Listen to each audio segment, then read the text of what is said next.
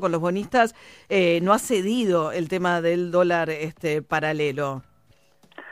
Bueno, primero tengamos en cuenta que estamos en, la etapa este, final de cierre del, acuerdo de formalización, ese es un, tema importante. Y segundo, tengamos en cuenta lo que hemos dicho en reiteradas oportunidades, ¿no? que tenemos un, problema de este, más general, más estructural respecto a la oferta de dólares. Tenemos una economía que tiene todavía una oferta exportable relativamente baja, que tenemos que fortalecer y que la solución a este problema eh, recurrente que tenemos, ¿no? Cada dos, cada cuatro, cada diez años que aparece una crisis en el sector externo y que nos afecta a toda la economía, este, no se resuelve por ahí como intentó hacer el gobierno anterior, que era tomando deuda, tapando agujeros, sino eh, cambiando la estructura productiva, haciendo una, economía con mayor capacidad exportable, reemplazando algunas importaciones con producción local que se puede hacer en el país, que hay capacidad para hacerlo de manera eficiente. Así que es un proceso que va a llevar un tiempo, pero, estamos totalmente convencidos de que ese es el camino. Ahora, el mientras tanto le genera, digamos, problemas de la hora, ¿no? Uno, por ejemplo, esta cosa que mucha gente compra porque puede los 200 dólares y eventualmente se da vuelta y lo vende y tiene 6 mil pesos de diferencia. Parece que 2 millones de personas por lo menos compraron los 200 dólares este mes y lo vendieron. Sí, esto, esto es así, este, más allá de los números precisos que los tiene más el Banco Central que que lo que puedo decir yo, lo que este, efectivamente este problema existe, pero bueno, efectivamente es una cuestión que también se va a, resolver en la medida en que podamos bajar la brecha, eso también significa más oferta en, este, el mercado de cambios, el mercado también de, del MEP. ¿Qué significa esto básicamente también? Que tenemos una economía que está tratando de salir de la, de la doble crisis, la crisis del gobierno anterior y la crisis del coronavirus. Hay señales de recuperación, hay varias medidas que están teniendo efecto, pero todavía falta. Por ejemplo, eh, la construcción es una actividad que entendemos que va a generar una reactivación importante. Hoy el costo de la construcción está en un nivel muy bajo, eso genera incentivos para invertir en este sector y esto también va a hacer que muchos este, eh, dólares que están guardados se empiezan a invertir en la construcción y eso también ayuda a revertir eh, la brecha. Pero insisto, es un proceso que este, va a llevar un tiempo, que significa salir de la, de la crisis, eh, poner la economía en marcha y esto creo que va a generar los resultados. Pero Está bien, tarda, tarda. Lo pasa que hay algo como por ahí ya viene septiembre, ¿no? Bueno, ya viene, prontamente viene septiembre. Si sostienen la venta de los 200 dólares con el central, digamos, con sus reservas medio este, muy al límite, el propio Alberto Fernández había dicho que estudiaban la posibilidad de modificar esto. Eh, la idea es mantener el acceso a los 200 dólares o si las cosas siguen así, va a haber que hacer algo antes de septiembre? Esto ya, lo, mencionó el Ministerio de Economía el fin de semana, que aclaró que no se va a modificar. También la, pregunta sería al revés, María, si, si no existiera esa oferta este, en, los mercados paralelos, ¿a cuánto sería la brecha? no Sería la, te lo digo por el sentido contrario. Ahora, en este momento la, definición es esta. El Ministerio de Economía el fin de semana comunicó claramente que no hay ninguna intención de modificar este parámetro. Eh, o sea que eso no, quedó totalmente descartado.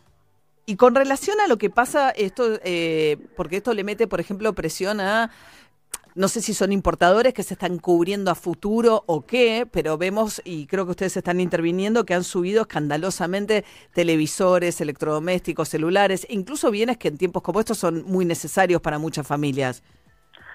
Sí, hemos visto un proceso que tiene varios aspectos. Uno de ellos es, este, efectivamente, bueno, que incluso el dólar oficial este, se, ha movido. Seamos claros que hemos tenido en lo que va del año una depreciación del tipo de cambio este, oficial en torno al 22%. Es decir, esta idea de que el dólar está quieto este, tampoco es así. Es decir, un tema novedoso es que este, hemos podido bajar la inflación, que lleva acumulado un 15,8% y, y un tipo de cambio que creció por encima, es decir, que no podemos bajar la inflación sin que esto implique apreciar el tipo de cambio, lo cual es bueno desde el punto de vista de la competitividad y de una macroeconomía más sana.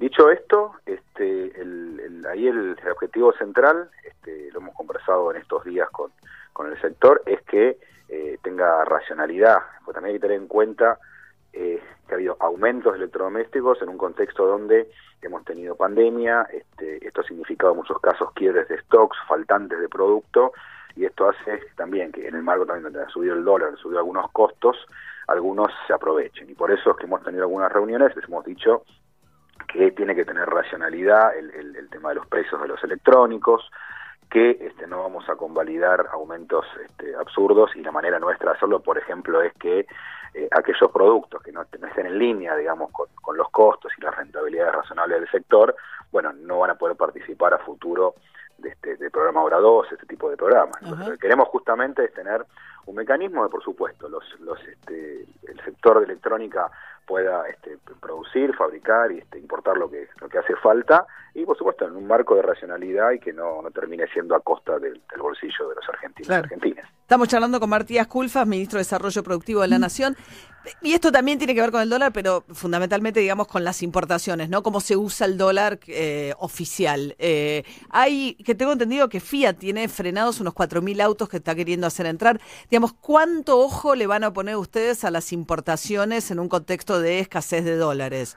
Nosotros no, es que le ponemos el ojo a las importaciones, nosotros lo que queremos es recuperar recuperar un, programa de desarrollo productivo, desarrollo industrial. Lo que Argentina ha perdido en los últimos cuatro años es esta mirada estratégica. Lo que encontramos es este un ministerio donde estaba prácticamente desactivada la política industrial, donde parecía que, todo se resolvía, digamos, como lo, como lo plantea el gobierno anterior, este, con una este, apertura inteligente al mundo que nunca explicaron qué significaba exactamente eso y que este, con una lluvia de inversiones que iba a resolver todos los problemas de Argentina. Los problemas de Argentina no no se resolvieron, sino que se agravaron todos. En este caso lo que nosotros queremos simplemente es tener más producción en el país, donde realmente tenemos capacidades que las hay en muchos sectores, y por supuesto esto en el marco de una balanza comercial equilibrada o superavitaria. El ejemplo de los autos es muy claro. Argentina tiene capacidades productivas, tiene terminales, y tiene una cadena autopartista que hay que desarrollar, que ha venido teniendo el, sentido inverso. Se han ido muchos autopartistas del país, han producido menos. Claro, creo que tres por lo menos cerraron ahora en, en, este periodo de pandemia. Pero justamente, bueno, pero eso es un proceso más largo, no es que cerraron ahora porque tomaron la decisión ahora, esto venía de hace un tiempo importante porque no había una política automotriz de desarrollo de la cadena, es lo que estamos revirtiendo. Mm. Ayer, por ejemplo, sin ir más lejos, Nissan anunció una inversión de 150 millones de dólares en el país, que tiene justamente estos dos componentes que estamos buscando. Más autopartes nacionales, o sea, mayor integración de la cadena y más exportaciones. Es un proyecto que 7 de cada 10 vehículos se van a, a exportar. Y además, insisto, o sea, exportar con más contenido nacional. Estábamos importando, cuando mirábamos, un montón de componentes, uno dice, algunos componentes, bueno, por ahí son muy sofisticados y el país no los produce o le va a llevar tiempo producirlos, pero hay otros que no, que Argentina los ha producido históricamente y se estaban importando, insisto, mm. por falta de política industrial. Y eso es lo que estamos modificando. Entonces, esto no es una cuestión de las importaciones, es algo mucho más profundo y es modificar la matriz productiva, hacerla más competitiva, con más contenido nacional y con mayor capacidad exportadora. Sí, digo, esto no es responsabilidad de ustedes, pero uno piensa que qué difícil también, porque en Argentina cambian tanto las reglas de juego tan frecuentemente, que todas estas cosas son cosas de mediano y largo plazo, y es difícil en un país que cambia tanto las reglas.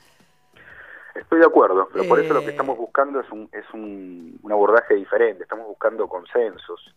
Este, nosotros, esto no es una, una imposición, por ejemplo, este plan en el sector eh, de los autos lo hemos eh, consensuado con la Cámara de Terminales, con, estamos trabajando con la Cámara de Autopartistas, está involucrado Mata, el gremio, pues también para el, para el sindicalismo fundamental. ¿Qué, es lo que más quieren los trabajadores? Que haya más producción en el país, más trabajo y eso redunde en más oportunidades. Así que este es un tema que tenemos que trabajar de manera conjunta. Nosotros estamos buscando justamente consenso. Lo que queremos es que se puedan consolidar este, eh. propuestas que, aunque no sean exactamente las que nosotros queremos, pero sí buscar puntos de encuentro con el sector privado, con diferentes sectores de la, de la sociedad para que las políticas tengan más alcance. estamos charlando... 10, 15 años. Perdón. Ah, y no, claro, estamos, y sí, estamos charlando con Matías Culfas, ministro de Desarrollo, de, ministro de Desarrollo Productivo de la Nación. Dos preguntas tengo. Una, no estoy segura si es competencia del Ministerio de Desarrollo, pero sí seguro es del interés. La otra sí seguro de ustedes, que es el ATP. ¿Qué va a pasar con la... Eh, la ayuda que le está dando el Estado a ciertas empresas para pagar los salarios para el mes de agosto? Bueno, eh, eso continúa respecto a los sectores, eh, llamémoslo críticos, ¿no? que son los sectores más Hoteleros, gastronomía. Hotelería, gastronomía, actividades culturales, deportes, este, entretenimiento. Eso, la idea es que pueda continuar hasta fin de año en condiciones similares. Un, salario y medio de base. Sí, sí, sí, eso sería lo que se, lo que se le da a estos sectores y este, al mismo tiempo eh, al, al, resto de los sectores tiene dos variantes. Los que tuvieron caída en, la facturación también seguiría el esquema del salario complementario, si el Estado se hace cargo de parte del salario de los trabajadores y las firmas afectadas.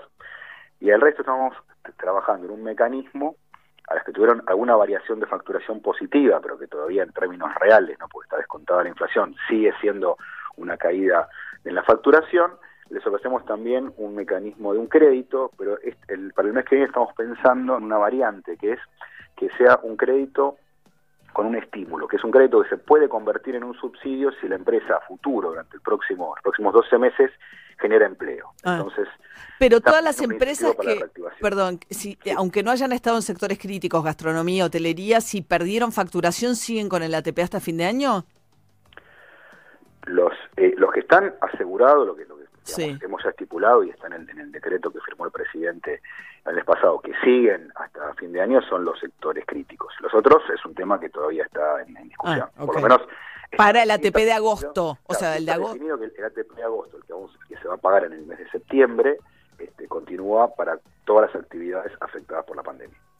Bueno, es, depende, todas están afectadas, digamos. Eh, bueno, no, todas, pero sí. La gran mayoría. Digamos que la, mitad de, para, hacer, para decir un número en términos generales, la mitad de, las este, empresas accedieron este, al menos a un ATP desde que se inició la pandemia. Y una última consulta, Matías, tiene que ver, por eso no sé si es área específica, pero tiene que ver con estos tres meses de gracia que se le había dado a los que se estaban financiando con el saldo de la tarjeta de crédito. Empezaron a pagar las cuotas y aparecieron sorpresas desagradables, porque lo que había sido anunciado como un 43% de interés, más el IVA es un, 600, un 60%, más los tres meses de gracia, sí corren los intereses, eso dividido en nueve cuotas, le está llegando a la gente cuotas muy por arriba de lo que esperaban. Sí, yo ese tema, María, ah. preferiría que lo responda este, gente del Banco Central o gente de, la banca como para tener más precisiones. Ok, pero es un tema preocupante, pues si se supone que la ayuda era el financiamiento, el financiamiento de los aguas... Sí, lo que se hizo justamente fue evitar, digamos, que eh, ese mes de abril tan complicado este, generara un estrés financiero en las familias, así que es una herramienta positiva. Bueno, después habrá que ver los detalles de la implementación. Bien, bien. Bueno, ¿inflación para este año? ¿Qué número? Lo que vemos es una inflación que al siete meses acumulados en lo que va del año, este, si lo analizamos, da aproximadamente la mitad del año pasado. Es decir, realmente ha habido una reducción muy importante de 53 fue el año pasado. 53, por eso digo anualizado, está dando eh, hasta ahora 27-28. No digo que esa sea, quiero ser muy claro, este, no digo que esa va a ser la inflación a fin de año, tenemos por supuesto ahora algunos incrementos que han ingresado, ingresó el aumento de precio de la nafta, hay, algunos temas, por eso yo no quiero hacer ninguna proyección, me parece que estamos en una situación de, pandemia, de mucha este, incertidumbre, así que... Este, Quieren más cerca de 30 que de 40, digamos, o sea, lo ideal sería más cerca de 30 que de 40, suponiendo que no pase nada con el dólar. nada. en eso, pero quiero ser prudente y no andar haciendo proyecciones eh, todavía, me parece que es, este, con tanta incertidumbre no me parece prudente. Eh, Matías Culfas, ministro de Desarrollo Productivo de la Nación, muchísimas gracias. Eh. Buen día. Un gusto, María. Hasta luego, igualmente. 15 minutos para las 9 de la mañana. Jopo, querido. María queda por delante una jornada a pleno sol, cielo despejado durante todo el viernes viento suave en superficie y una tarde apenas fresca, máxima 16. ¿Cómo viene el fin de semana? Sábado, cielo despejado, sol de punta a punta, la mínima 7, la máxima 17 grados. Domingo, muy buenas condiciones meteorológicas, la mañana con mínima de 10, la mesa fuera al mediodía y una tarde templada, una mini primavera, máxima 20 grados. Muy buenas condiciones meteorológicas el fin de semana, especialmente para aquellos que quieran planear alguna salida recreativa con los chicos. María, equipo oyentes, tengan un gran fin de, nos vemos el lunes. Jopo queridísimo, qué lindo pronóstico que nos dejó Jopo, una maravilla. Gana el Bayern Múnich el domingo y se recupera Pizzi, estamos el lunes todo bien acá. Buenas noticias, empezá la mañana con una deliciosa promo para despertarte, pasando por McDonald's hasta las 11 de la mañana, disfruta de un café capuchino latte bien caliente a solo 50 pesos durante todo el mes de agosto. Qué gran manera de empezar el día. Esto es Kaiser Chips. Ruby, ya viene Narda Lepes. ¿Te quedó pan viejo? ¿No sabes qué hacer? Ya te cuenta Narda.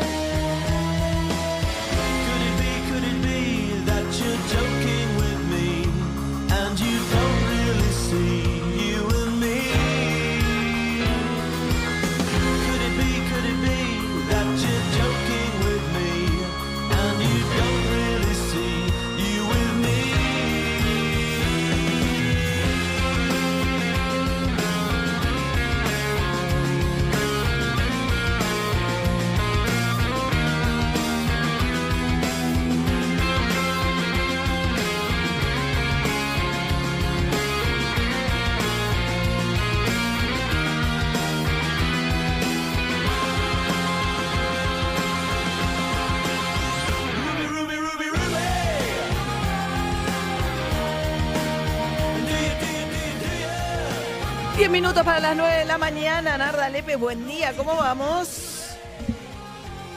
Muy bien, ¿cómo les va? Bien, ¿y vos? Bien, acá. Bien. Temprano. Hoy me levanté muy temprano. Estaba despierta hace rato. Ah, A veces me agarran tipo. Ah. Pero hoy estaba despierta. Hoy Hay que ver que es muy temprano para Narda, ¿eh? Nosotros despertamos a las 7. No, no, en este grupo soy, ah, soy teen. en este grupo soy tipo adolescente y me levanto al mediodía. Nos conmueven con muy poco los que dicen me levanté temprano. Te digo, salvo mi verdulero que va a la una y media de la mañana al mercado central, pobre, no uh. encuentro uno que amanezca así. bueno, lo que quise decir era que me levanté hace más tiempo y no hace tres, como veces que tengo así despeinada. Hoy por lo menos me bajé los pelos. Perfecto. Eh, bueno, ¿qué hacemos con el pan viejo? ¿La consigna de hoy, Narda? Sí, era porque ahora viste que el pan dio mucha vuelta, vuelta, pan, pan, pan, hacemos pan, hacemos pan, hacemos pan. Pero de golpe, capaz, o no lo congelaste o te quedó afuera. Porque, por ejemplo, los panes de masa madre te duran un montón y los vas dejando afuera. Sí, y se endurecen. cómo hacen. ¿Qué pan tienen en su casa, por ejemplo? Yo tengo de masa madre. Sí, yo un lactal comprado. Dios mío. Meto en el, meto en el tengo uno hecho con un poquito de harina de centeno y un poquito de harina normal. yo tengo galleta de arroz, no sé si te sirve. Yo estoy como Emiliano, ¿eh? Las chiquititas me gustan las galletas de arroz, las planas, las que son muy tipo tergopol no me copan. Las otras que mm. son como molido, que tienen leche en polvo, sí me gustan. Em, entonces, lo que pasa ahí es, cuando vos tenés, por ejemplo, empecemos por Emiliano. Vos tenés pan lactal. Sí, lactal. Empecemos por lo más básico. Con semillita, con semillita. ¿Ah? Vos tenés pan lactal no blanco. No blanco, exactamente. No blanco. Lo que podés hacer con ese, ese lo que tiene es que dora muy rápido y se endurece muy rápido. Son las tostaditas de las 5.30. lo que le puede pasar a ese es que no te sirva para hacer ciertas cosas. Por ejemplo, si vos querés hacer pan rallado de pan lactal, la gente cree que el panco es pan rallado de pan lactal, pero no es exactamente así, porque si vos querés freír pan lactal se te va a quemar en un segundo. Entonces no vas a poder. Lo que te conviene ahí es usarlo para budín de pan, el pan lactal es más para budín de pan, para, como para, para por ejemplo, eh, eh, albóndigas o pan de carne o esas cosas donde no, no tengas que colorear el pan de alguna manera. Perfecto, perfecto. No, te va a funcionar. Así que ahí está más reducido. los, Fantástico, perfecto, ya lo tengo. Tomo, nota. El resto que tenga panes, que tengan una, una miga un poquito menos eh, aireada, si querés, y, con, con, alveolos más grandes y no tan chiquititos, ese, a mí lo que más me gusta y lo que más me resulta hacer son las migas. Una vez que las aprendes a hacer, no hay vuelta atrás y es re fácil. ¿Cómo es? Entonces agarrás y desgranás el pan, sacás la cáscara, así con las uñas vas mm. rascando de la cáscara. Un pan, ya pasamos a otro pan, salimos del pan lactal. Estamos con vos y con Aria. Ok, dale. ok, y ahí vas sacando, y con, Julieta. Eh, eh, vas sacando, vas sacando, vas sacando, y lo que. Y esas migas no las haces tan chiquititas, las haces como. como astillas, no como pan rallado. Las vas rompiendo, alguna más grande, otra más chica, las abrís en una fuente. Con la mano sí, pero con la yema sin aplastar. Que no se te haga rollito de yema durita. Bien. Sin, hacer una masita. No lo que haces con el, en la parrilla cuando ibas a la parrilla y amasás el bollito de pan. Ese no. Yo hago cuadraditos. No sé qué hace la gente. Yo hacía cuadraditos, tipo un dado y le marcaba los cuadraditos. Eh, una vez que tenés esas migas, las abrís en una fuente y las dejas de un día para otro. Eso es lo ideal. Lo podés hacer en el momento, pero mejor. Ya te lleva un montón de tiempo hacer esa mierda, así, bolita, bolita, bolita. Lo haces. Podés mirar tele, podés eh, mirar una serie, te lo pones ahí en la falda, rompes, rompes, rompes, rompes.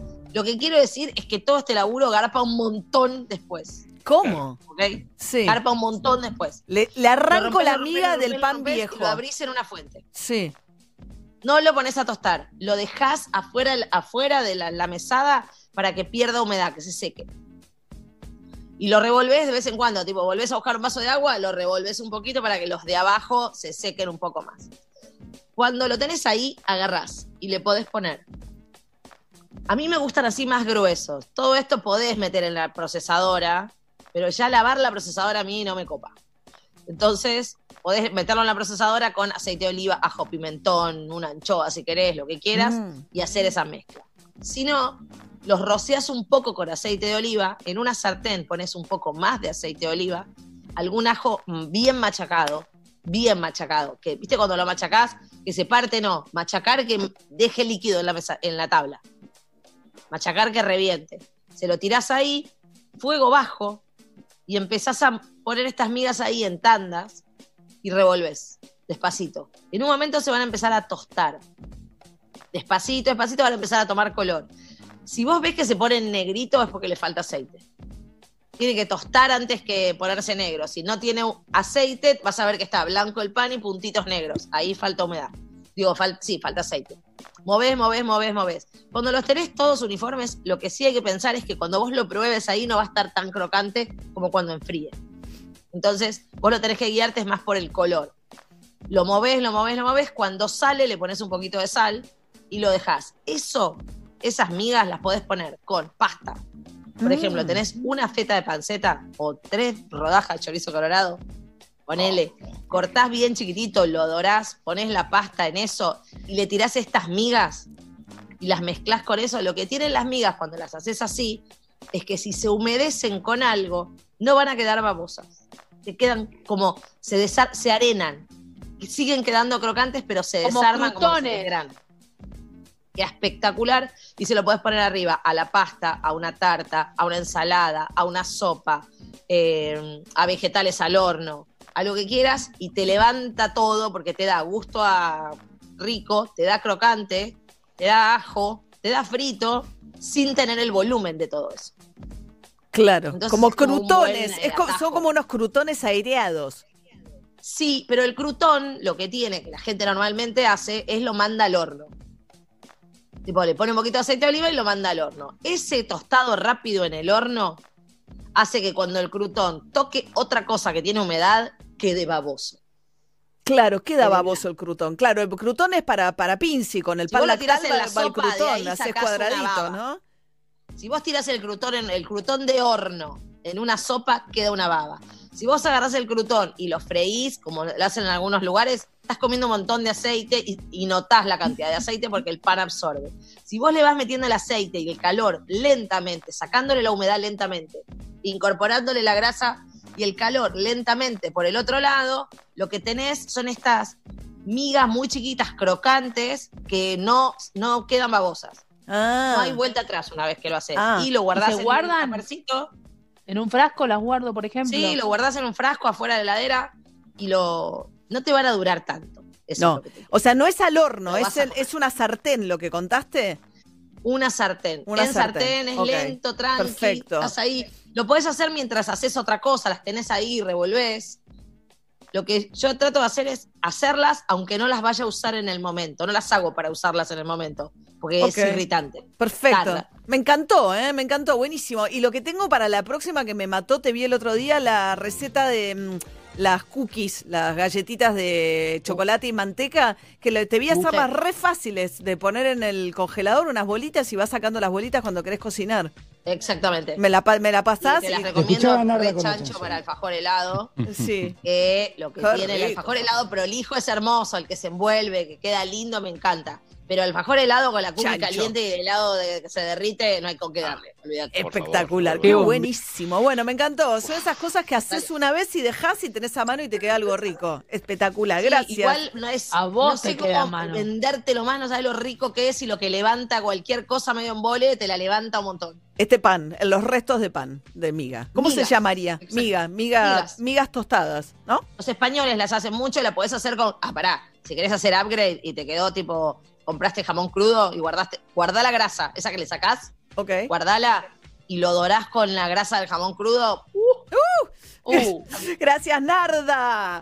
Bueno, vamos cerrando el eh, resumen de noticias. Ya van a venir los perros a ver algunas de las cosas que pasaron hoy en De Acá en Más. Por un lado, hablamos con Mariela Fernández, colega periodista C5N, que tuvo un momento ayer en la televisión que fue extraordinario. Ella estaba entrevistando a, digamos, padres de una nena abusada y en ese contexto habló de su propia experiencia. Y escuchen lo que nos contaba esta mañana.